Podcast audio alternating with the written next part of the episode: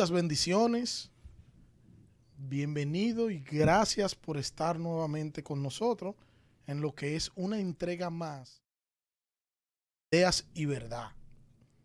Con Héctor Santana y Daniel Cordero. Héctor, Dios te bendiga. Amén. Te veo como muy dime. No, yo siempre estoy contento. Como así, como te veo diferente. Sí, no, yo siempre estoy contento. Usted sabe que yo siempre estoy contento. Te asienta muy bien el rojo, te queda bien. Gracias, gracias, gracias. Te A ve bonito, A te ve nosotros bonito. los detenidos nos queda muy bien eso, sí. Amén. Bueno, esta, eh, recuerden que estamos en lo que es el, el tema, el divorcio desde la óptica bíblica. Es el tema que estamos hablando. Y tal y como dijimos en el programa anterior, eh, tomaremos varias semanas por lo complejo y lo extenso que es el tema. ¿Qué vimos la semana pasada? Entre algunas cosas que vimos, vimos que el 40% de los matrimonios terminan el divorcio, terminan en divorcio según los datos de la Oficina Nacional de Estadística en la República Dominicana. Y vimos que este es un mal no solo que afecta a los inconversos, sino que es un mal y es un porcentaje también que está entre los creyentes. Y dijimos también que queremos contestar las siguientes preguntas. ¿Cuándo permite la Biblia el divorcio? Después del divorcio, ¿hay un nuevo casamiento? ¿Qué hacemos si el cónyuge no creyente se separa y se va a formar otro matrimonio? ¿Qué hacer si yo vivo en concubinato? Héctor, eh, ¿cómo tú has visto la reacción del, del tema? Eh, hasta ahora bien, yo entiendo que tú sabes que es un tema complejo, es un tema eh, donde hay mucho desconocimiento, hay muchas personas que evidentemente están padeciendo, yo diría, eh, por desconocimiento de esta situación. Hay muchas cosas que hay que tomar en cuenta también. No es un eh, eh, no es un tema como que hay que tomarlo a la ligera, porque realmente hay muchas cosas, hay muchas cosas eh, involucradas dentro de este tema.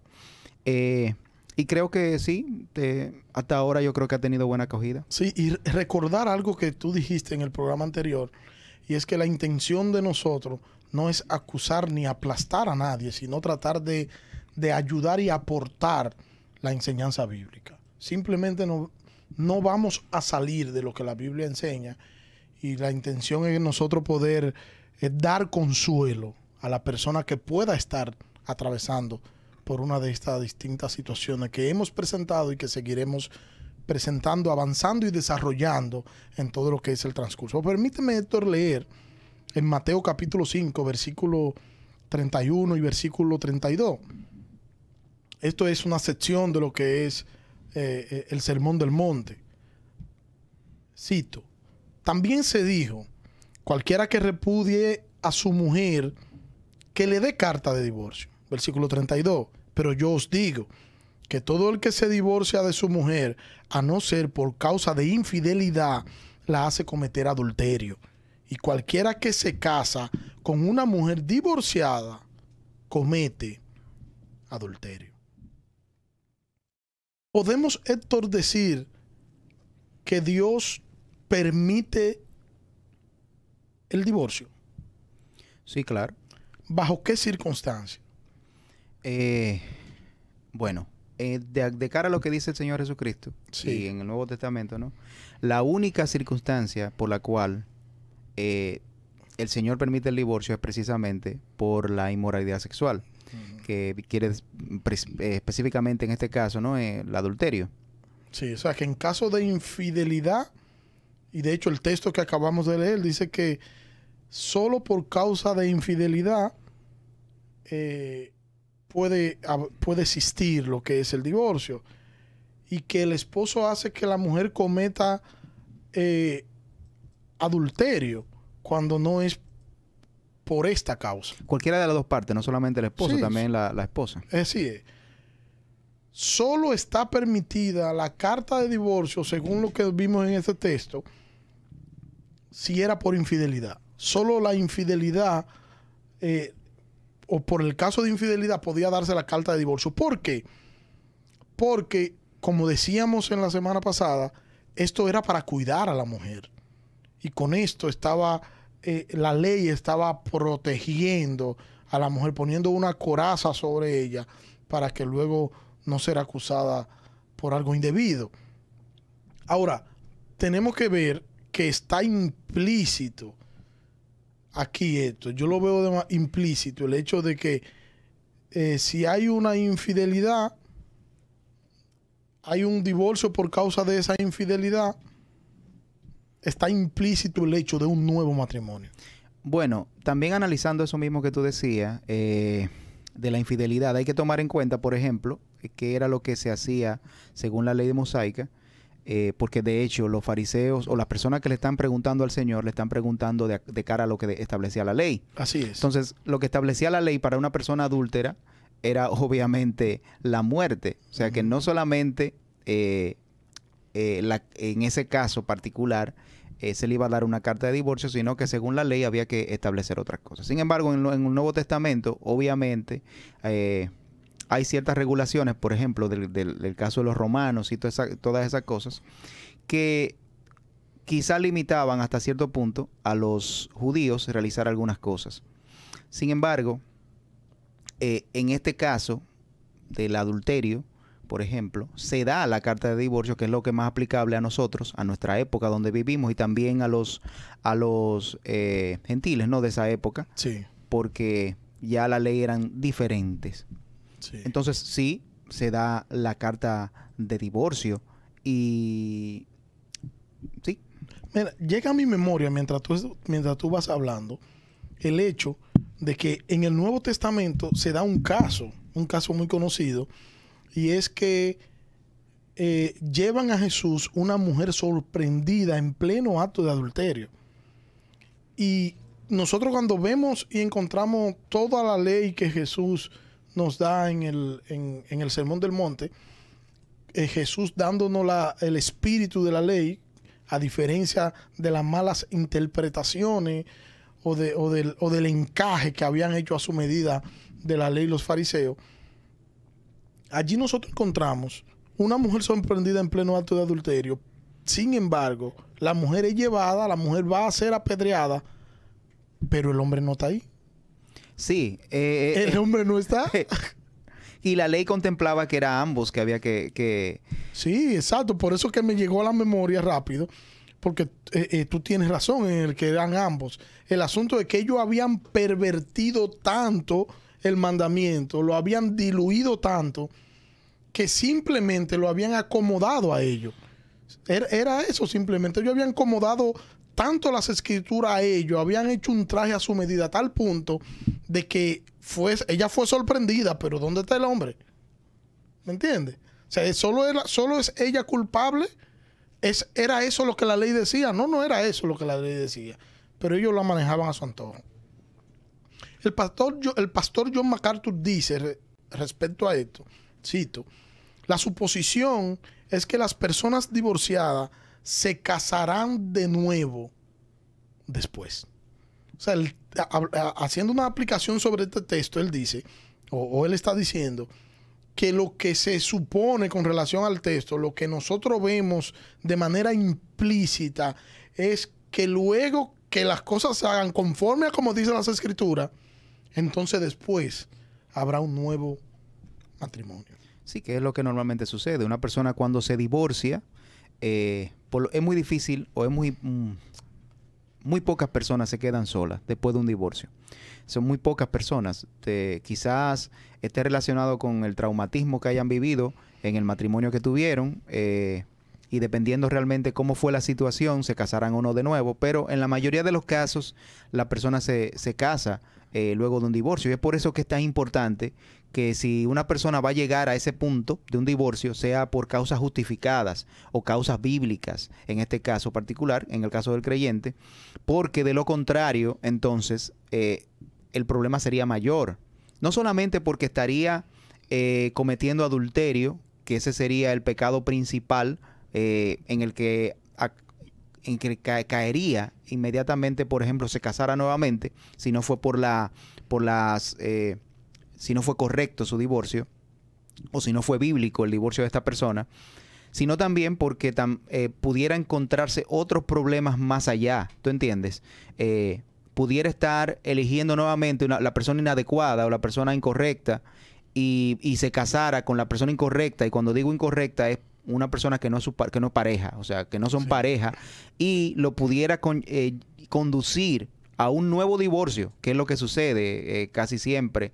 Hay un gran porcentaje de personas que se divorcian y que se casan nuevamente y vuelven a divorciarse. O sea que eh, se pudiera decir que hasta ciertos puntos vuelven a ser reincidentes en la misma situación. Y es precisamente porque no tomaron en cuenta eh, la forma o el, por qué se iban a divorciar. No, realmente no le dieron importancia a, a hacer un estudio de, la situación que se vivió, el motivo por el cual eh, eh, lo está motivando a divorciarse y todas esas cosas, entonces vuelven a, elegir personas que no son adecuadas para ellos y lamentablemente caen en, un nuevo divorcio, lamentablemente. Yo tengo una pregunta para ti,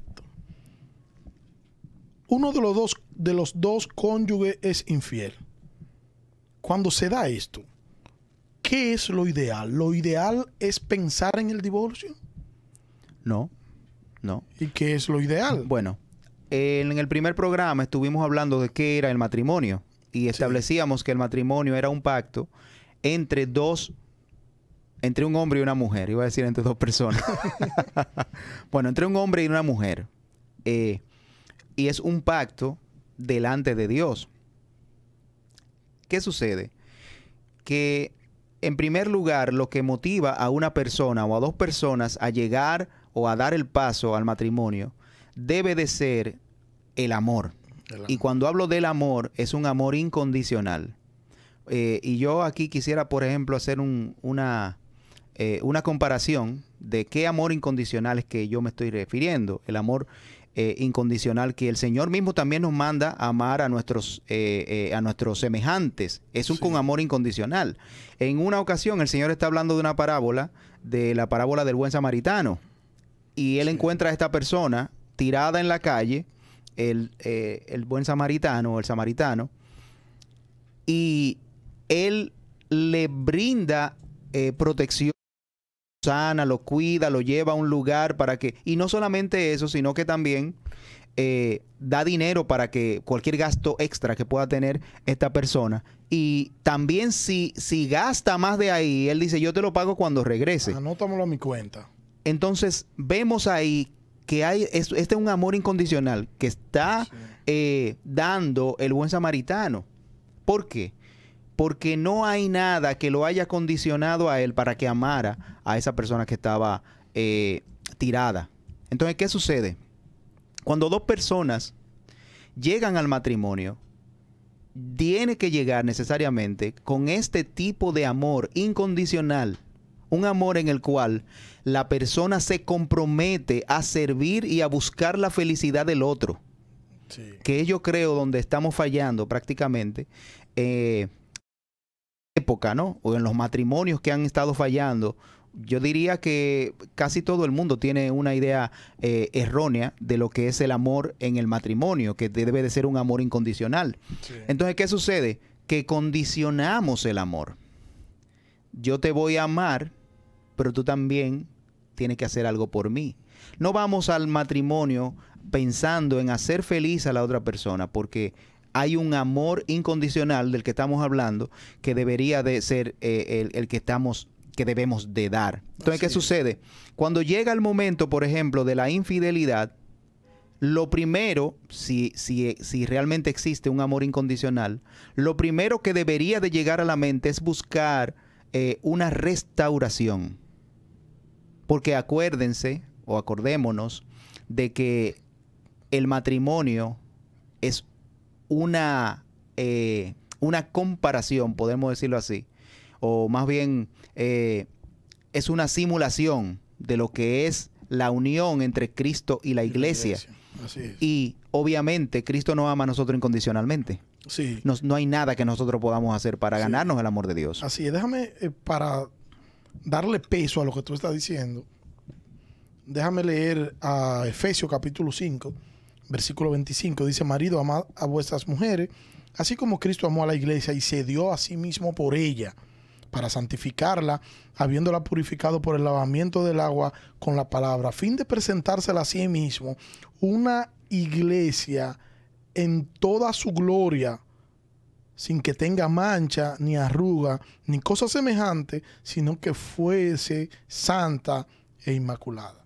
O sea, el estándar del amor, tú estás hablando del amor, el estándar de ese amor debe ser Cristo, o sea, Cristo. Y, y, nos llama, el llamado es a que el esposo eh, eh, ame a su mujer como Cristo amó a la iglesia.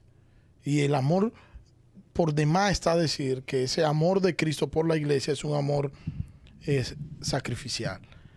Cristo amó a su iglesia aun cuando su iglesia le fue infiel. ¿Estás de acuerdo conmigo en eso? Ah, no, no, no solamente Cristo ama a su iglesia, no amó, no. Cristo ama, a su iglesia, aun cuando su iglesia, a pesar, de a pesar de la iglesia, Cristo la ama. Dice en Romanos que aún siendo pecadores él murió por nosotros, o sea, nosotros éramos pecadores y él murió. El amor de Dios el amor de Cristo no está condicionado a que nosotros seamos obedientes o no. Él no va a seguir amando. Entonces, eh, en el, en el así mismo que estamos llamados a amar. Claro, evidentemente. Ese es el amor que nosotros tenemos que copiar. Porque de hecho es un mandato. Maridos, amar a vuestras esposas, así como Cristo amó a la iglesia. Eso no es solamente aplicable al marido, obviamente. Hay otros aspectos que habría que, que estudiar, sino también aplicable a la mujer. A la mujer también se le llama amar a su esposo, así como Cristo amó a la iglesia. Por ejemplo, en el versículo 22 de ahí mismo de Efesios 5 dice, las mujeres estén sometidas a su propio marido como al Señor. Como al Señor. O sea, eh, no le dice, el texto no dice, si sus maridos hacen tal o cual cosa, sométanse. Si no, de lo contrario, no se sometan, sean rebeldes. No es eso. Está llamando a la mujer a que ella de manera voluntaria se someta a su marido porque esto agrada al Señor. Claro, claro. Y de hecho ese sometimiento es precisamente eh, cuando dice como al Señor es tú te vas a someter a él porque es el Señor que te lo está mandando. o sea, no es que tú te vas a, la, mujer no se va a someter al marido como se somete al Señor. Son dos cosas diferentes. obviamente, eh, yo creo que ese es un punto que necesitaríamos más tiempo para abarcar, porque evidentemente hay hermanos, hay, hay personas, hay hombres que creen que este punto, cuando habla de someterse, la mujer tiene que someterse en todas las cosas, y cuando hago de someterse es que si el hombre dice, eh, mira, eh, yo quiero que tú hagas tal cosa. Yo no quiero que tú Yo no quiero, claro, eh, la mujer tiene que someterse de esa, de, esa manera al, al marido yo creo que necesitaríamos más tiempo para poder abarcar todos los aspectos que tiene que ver con eso, para poder dar una, una imagen clara de esta situación que muchas hermanas lamentablemente están viviendo y que están y que lo, último que le pasa por su mente es someterse a su marido, porque son, son maridos, son hombres sumamente complicados, son hombres que, que lo último que tienen en su mente es un modelo bíblico. Entonces es complicado para una mujer eh, someterse así, pero yo creo que necesitaremos más tiempo para eso. Si tú quieres que hablemos de ese tema más adelante, escríbenos y, y, debajo del video sí. y te vamos a complacer más adelante. Eso no es para Héctor, eso es para usted que nos está mirando. Dios concede el divorcio entonces solo por un caso de infidelidad. Pero fíjate que yo dije, Dios lo concede. Dios no lo aprueba. Eso no significa que usted tenga que por eso.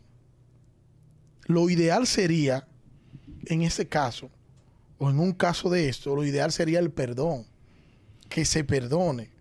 Que puedan pasar por un proceso de restauración y que como el Señor me perdona a mí, como el Señor me perdonó a mí, así mismo yo pueda perdonar a mi cónyuge infiel.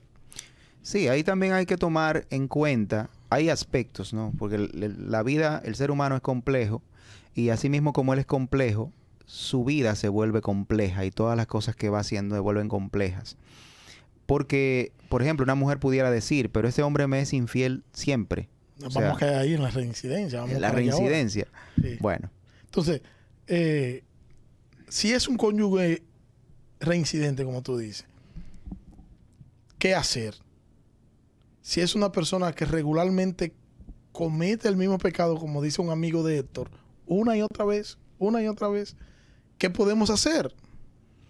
Hay, hay personas que dicen que esa es una de las razones por la que eh, debe existir únicamente el divorcio. O sea, se hay infidelidad inmediatamente que se divorcie porque la persona puede ser reincidente. ¿Qué hacemos con, una, con un reincidente? Mira, eh, pueden darse varios casos con una persona reincidente. Evidentemente, la culpa es de esa persona. O sea, no estamos diciendo, estamos justificando al reincidente en esta situación. Pero sí pueden darse varios casos. El primer caso pudiera ser que sea un reincidente eh, y que siempre trate de por lo menos de, pedirle perdón a la esposa, ¿no? O sea, una persona que eh, cometa adulterio se, se, le pide perdón a su esposa, lo comenta a su esposa y vuelve. Ese es un tipo de reincidente, ¿no? Que lo hace varias veces, pero de esta manera. Hay un reincidente, otro tipo de reincidente, que lo hace escondido, pero no dice nada. Sí. Y hay otro reincidente que es que he escuchado también, que es una hermana, por ejemplo, una persona, mujer creyente, o un esposo creyente, o un hombre creyente, perdón. Y el, el cónyuge es, eh, no es creyente. Y sucede que este cónyuge, sucede más con los hombres, ¿no? Le es infiel delante de la, de la hermana. Y la hermana está atada a él y entiende que no se puede divorciar eh, de esta persona. Y él no solamente le es infiel delante de ella, sino que lleva hasta las, las mujeres a su casa. O sea, eh, tenemos estos tres tipos de, personas que pueden ser, que son infieles. En el primer caso, por ejemplo, yo creo que bien pudiera investigarse a ver qué es lo que está sucediendo con esta persona, porque puede que sea una situación que quizás, ¿no? Eh, y siendo muy generoso con esta persona, eh, una situación en la que él haya pasado por alto y que lo haya movido de alguna manera a caer o a reincidir en este tipo de pecados. Sí. Eh, los demás, evidentemente, hay una situación bastante complicada ahí, porque ya realmente lo están haciendo a propósito. El que lo esconde y el que lo hace de manera pública lo están haciendo a propósito. Y en este caso particular, eh, la hermana al final es que tiene la, la, última decisión de si se divorcia o no. Pero y en estos casos... Eh, eh, divídemelo en otro grupo. Porque divídeme el grupo de si es creyente y si no es creyente. Okay. Porque es más complejo. O sea, si es una persona inconversa, un no creyente que, que está casado con un creyente, hasta cierto punto uno como que, eh, como que entiende, porque, pero un creyente que esté pasando por eso, yo creo que el problema es más complicado. Bueno, debería ser más complicado. Debería ser más complicado porque yo entiendo que eh, un creyente así, hasta, hasta llamarle creyente sería como medio... Bueno, lamentable, lamentablemente, eh, y digo lamentablemente con un profundo dolor, eso son cosas que se, que se ven dentro del pueblo de Dios. O sea, no, es algo que yo me estoy inventando, es algo que se ve. Eh, se ve personas que son así y eh, son, son reincidentes y se quedan callados. O sea, hay personas dentro del pueblo de Dios que cometen ese tipo de pecado y otros más porque estamos hablando ahora mismo de lo que es la infidelidad prácticamente, hay, y, y, es uno de los, de los pecados que las personas dentro del, del cristianismo, ¿no? dentro de, de, los evangélicos, vemos con, que es con más peso. Pero hay otros que si nos ponemos a detallarlo, también son problemáticos, ¿tú entiendes? Pero, pero bueno, hay creyentes que son eh, infieles reincidentes y se quedan callados y no dicen nada. Pero a mí me llama la atención el hecho de que un creyente que practique este pecado de manera eh, eh, recurrente, ¿qué lo motiva y por qué lo hace? O sea, yo entiendo que una persona en este, en este punto necesita eh, un encuentro con el Señor. Hay cosas que está obviando de la fe. Porque cada uno de nosotros eh, eh, tiene pecado favorito. El pecado que a mí me llama la atención no es el pecado que a ti te llama la atención. Hay lo, que, lo que a mí me puede hacer caer no es lo mismo que a ti. Cada uno de manera particular tiene un pecado que le llama la atención. Ahora, eso no significa que yo deba sucumbir ante ese pecado, sino que yo día tras día yo voy a depositar mi vida en Cristo y voy a confiar en el Señor de que Él me va a dar fuerza para yo no hacerlo, porque yo amo tanto al Señor que estoy negando mi propio deseo por el pecado con tal de yo agradar a Cristo. Entonces una persona que está en esa condición necesita conocer quién es Dios y necesita saber y conocer la condición humana y necesita saber quién es Cristo su Salvador. Bueno, tú sabes que hay mucho, vuelvo y, vuelvo y repito nuevamente esta, parte, mucho desconocimiento, no solamente en torno al tema que nosotros estamos tratando, sino de muchos aspectos, ¿no? De principalmente el conocimiento de quién es Dios, el qué es el pecado realmente, qué, quién es, por qué nosotros tenemos esta inclinación al pecado. Yo creo que con esos dos puntos, conocer quién es Dios y qué es el pecado, eso te trae muchísima... Sí, entonces eso hay mucho desconocimiento de esto en el pueblo cristiano, ¿tú entiendes? Yo bien pudiera decir esta persona no conoce al Señor, porque evidentemente si vive una vida así, pero también hay personas que viven vida eh, de mentira, o sea, también hay personas que viven de una vida de orgulloso y también se dicen que son cristianos. Y, es pecado igual también. Y es pecado igual, o sea, eh, hay muchas otras cosas donde hay muchos que dicen que son creyentes y viven una vida de esa manera, o sea, llena de ese tipo de pecados.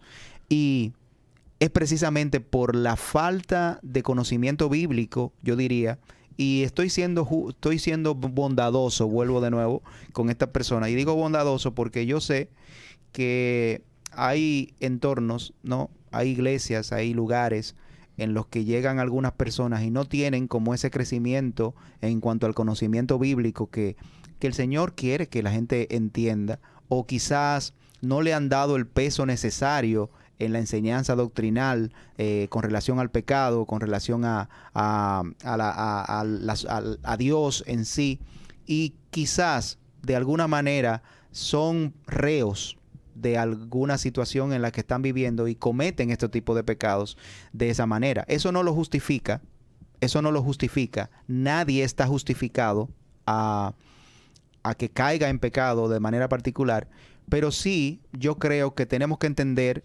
eh, situaciones y tenemos que entender que de alguna manera, y estamos haciendo este programa precisamente para, eso, porque queremos que la gente entienda, la gente comprenda, la gente analice desde el punto de vista bíblico y pueda crecer y pueda cambiar ese tipo de cosas, porque obviamente nosotros mismos también, en algún momento nosotros pecamos, todos pecamos, de alguna u otra manera, y quizás algunas, algunas veces pecamos sin darnos cuenta cometemos quizá algún pecado sin darnos cuenta. Y de la única manera que yo puedo eh, saber que estoy pecando es si, si conozco, si conozco eso. Entonces, eh, este programa es para eso, para crecer.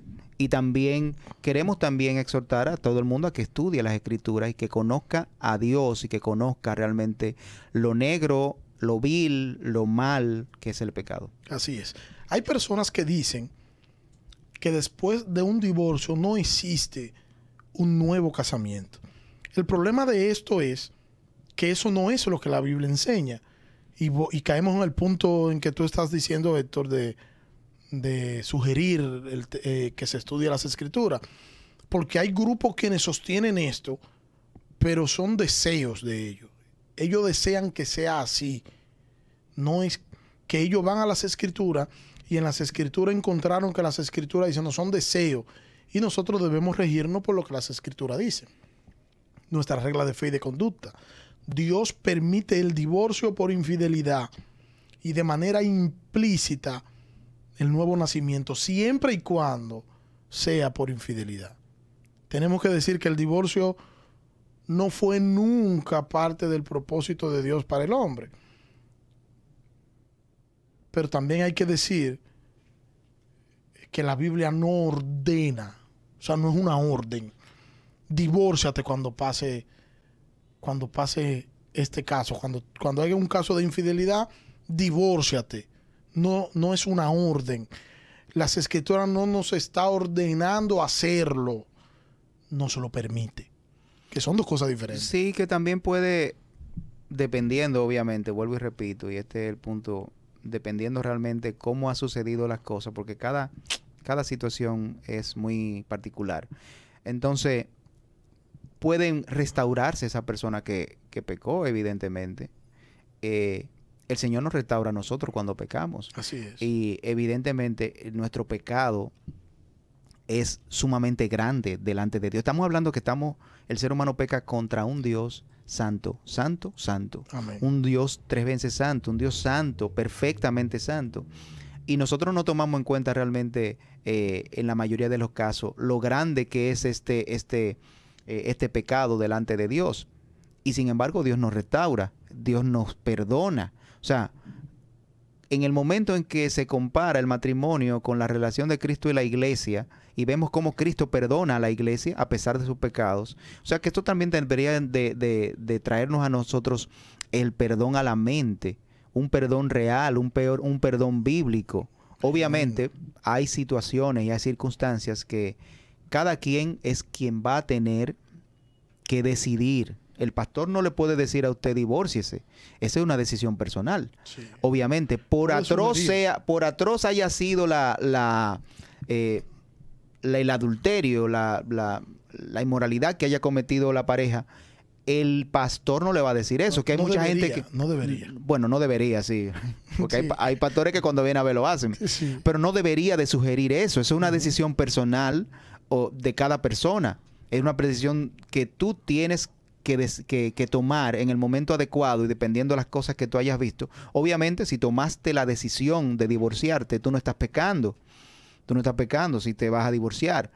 Sin embargo, lo que sí nosotros entendemos es que el Señor nos manda a perdonar y de alguna manera tenemos que tomar eso en consideración. Así es.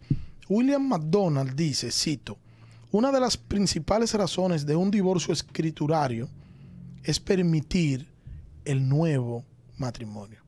Hay personas, Héctor, que se preguntan, ¿y qué de aquellos creyentes que se divorciaron en el mundo antes de ser creyentes?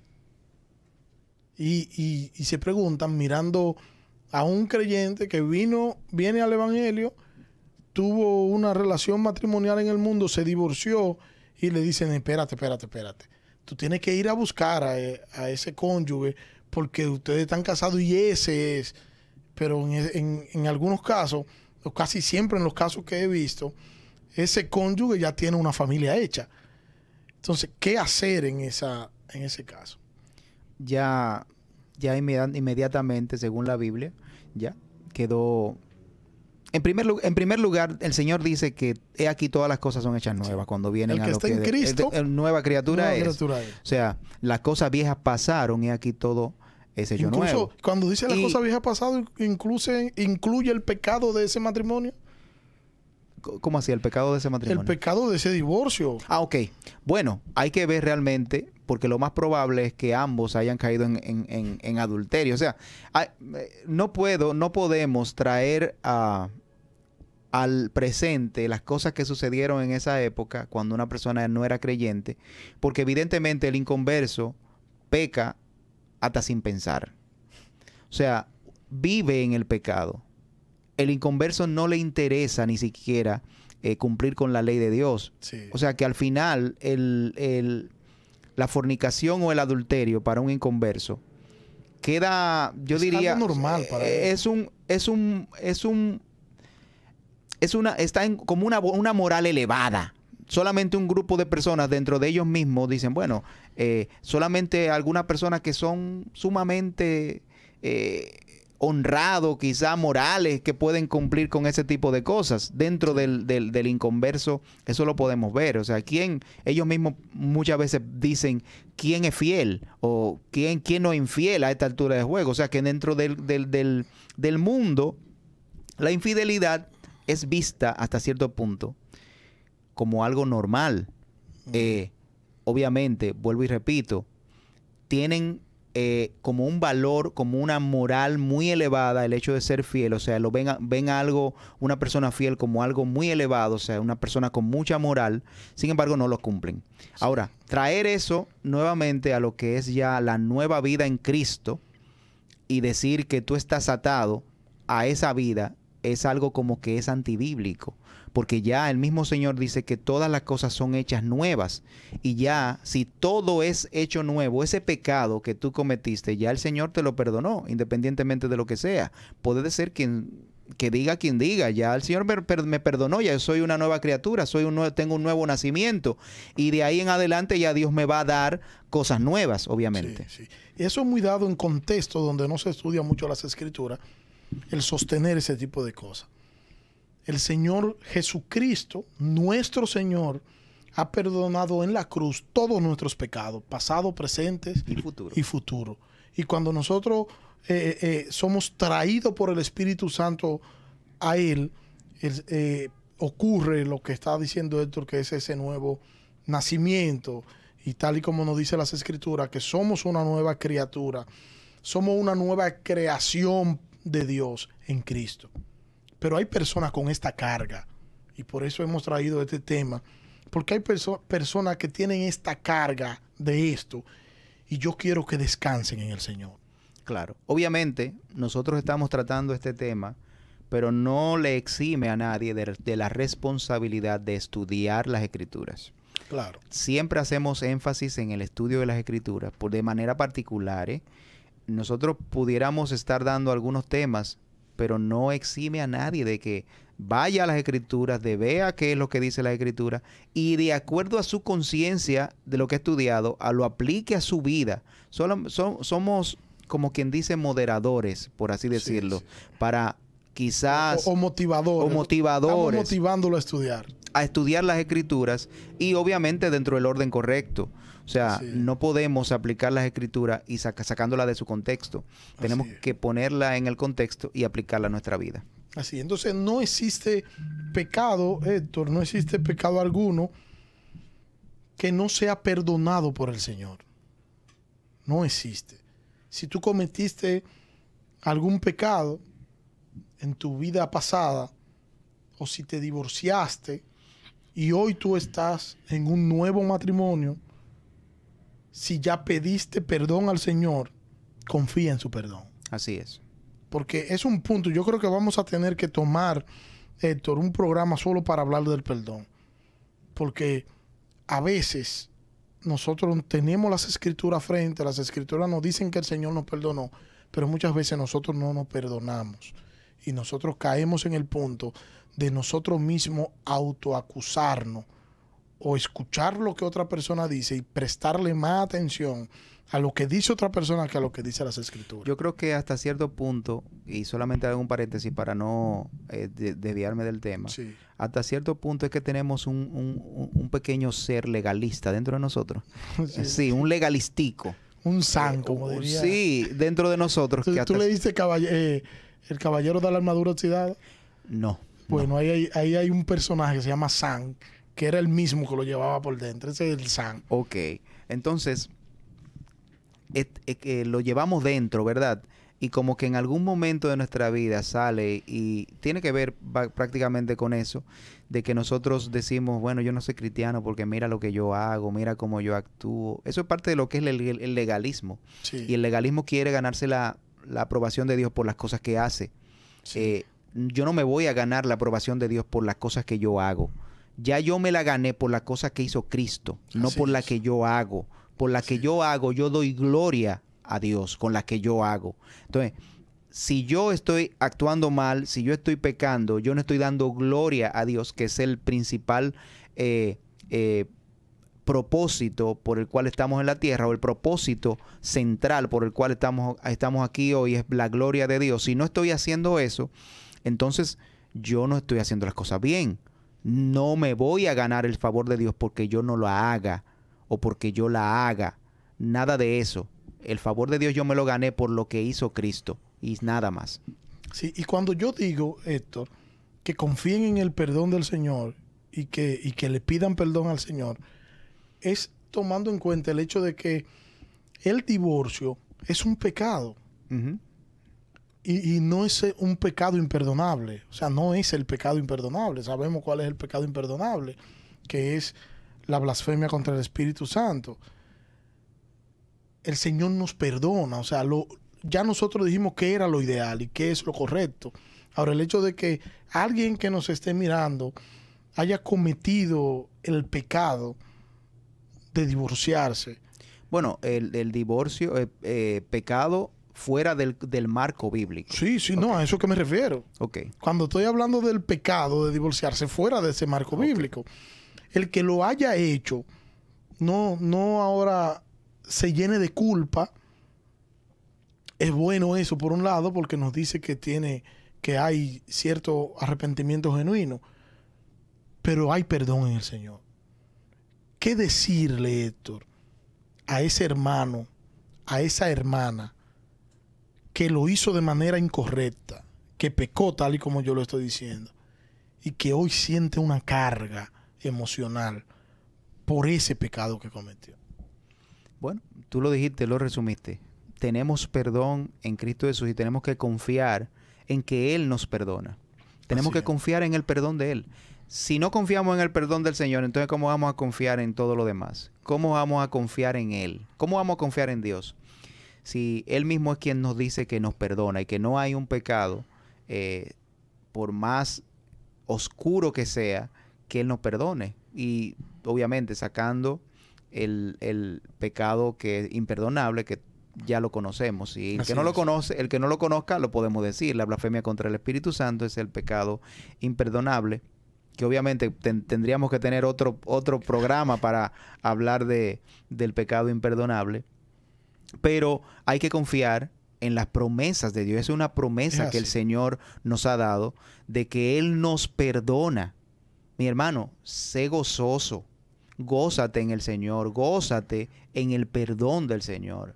Amén. No dejes que esos pensamientos te hagan esclavo del pasado. No, el Señor te, te libera, el Señor te, te, libertó y el Señor te llama a libertad. Así que lamentablemente tú no vas a cambiar el pasado, tú no vas a cambiar esas cosas que tú hiciste, ya tú la hiciste, ya tú la hiciste, eso no va a cambiar. Lo que sí puede cambiar es tu actitud para dar gloria a Dios en el perdón que, tú, que Él te da. Sí, y de hecho encontramos que la misma escritura nos dicen, hijitos, no pequen, pero si alguno peca, abogado tiene para con el Padre a Jesucristo, el justo. El Señor no te dejará fuera de su reino. El Señor no, no, te, no te va a desheredar como hijo y tú automáticamente dejarás de ser hijo de Dios. No. Confiemos en el perdón del Señor. Amén. Es lo Amén. que yo puedo decir.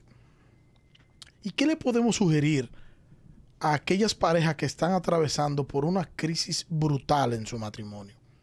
Número uno, donde no hay caso de infidelidad y se está pensando en el divorcio.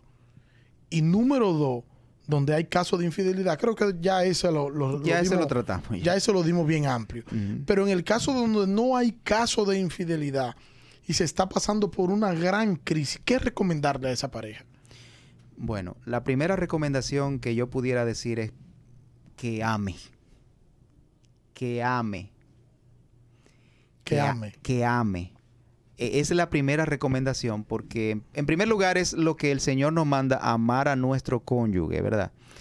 Y así como cuando nos dice que, que tenemos que amar a nuestros semejantes, ¿no? Que ame y que también busque ayuda. Amén. Sobre todo. Sobre todo. Bueno, las dos cosas son importantes porque si busca ayuda y no ama, va a tener problemas. Sí. Pero que ame, porque de hecho el, el, hecho de amar es lo que lo va a motivar a buscar ayuda. A veces tampoco el, otro, cónyuge eh, quiere buscar ayuda, pero sí la persona que siente ese peso, esa carga de esa situación que le está, eh, que está sobrellevando, que siga amando a su cónyuge, pero que busque ayuda. Así es. Eh, permíteme Héctor, citar a William McDonald nuevamente, ya para ir cerrando. Ya no tenemos tiempo. Cito a William McDonald y, y cerramos. Cito, los cristianos que se han divorciado antiescriturariamente y que se han vuelto a casar pueden arrepentirse verdaderamente de su pecado y ser restaurado al Señor y a la comunión de la iglesia. En la cuestión del divorcio parece que cada caso es diferente. Por eso los ancianos de una iglesia local han de investigar cada caso de manera individual y juzgar en conformidad a la palabra de Dios. Era lo que tú decías un rato, que cada caso es individual, hay que verlo de manera individual. Yo no quiero de manera personal que si usted ha, ha estado pasando por este terrible eh, camino, se sienta desalentado. El único pecado, reiteramos, que el Señor no perdona es la blasfemia contra el Espíritu Santo. Así es. Si tú has pecado divorciándote de tu pareja, ven a Cristo, arrepiéntete, confía en Él, confía en sus promesas. Así es. Así que no tenemos tiempo para más, Héctor. Será para otro programa. El, el- el próximo programa entonces vamos a tratar de ver si ya avanzamos y ver, no prometo que terminemos, pero por lo menos que avancemos, ¿verdad? Por lo menos dos más quizá terminamos. Exacto. Así que Dios le bendiga. Muchas gracias. Y no olvide suscribirse. Bendiciones.